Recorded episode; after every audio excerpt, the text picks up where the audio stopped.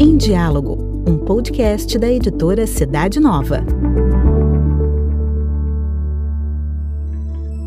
Confira nossa dica de leitura para este mês. Está começando o Na Estante. Olá, sou Haroldo Braga e com muita alegria estou participando deste podcast Na Estante, da editora Cidade Nova.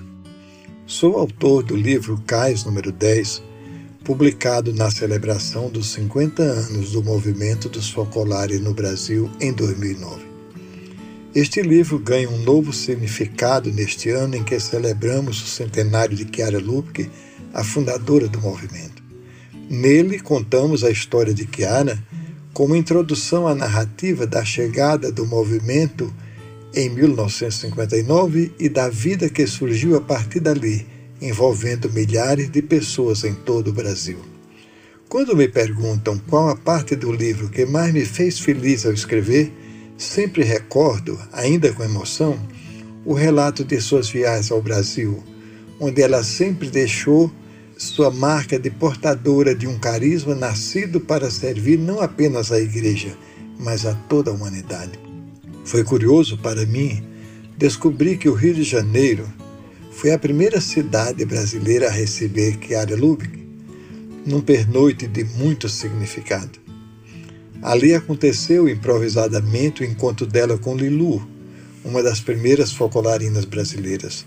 Desse encontro surgiu um dos momentos comoventes da história do focolare no Brasil em seus primeiros tempos. A confirmação da vocação de Lilu a partir da adesão de sua mãe, que não, aceitava a ideia até ouvir de Chiara própria a justificação desse chamado para sua filha, que depois seria portadora do ideal para o Japão.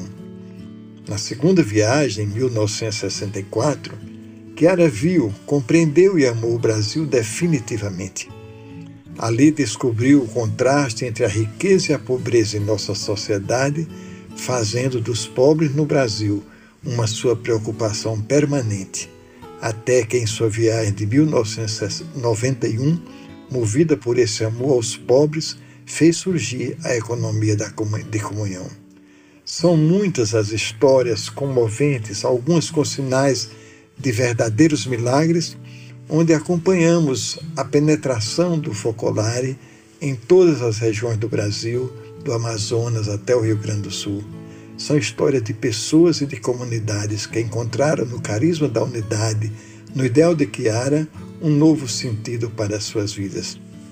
Ah, sim, o nome do livro é uma referência ao cais número 10 do Porto do Recife, em Pernambuco, onde desembarcaram os primeiros focolarinos Gineta, Fiore, Marisa, Violeta, Marco, Gianni, Lino e Vulo. Um abraço para todos. Confira informações sobre essa e outras obras da editora Cidade Nova no nosso site cidadenova.org.br.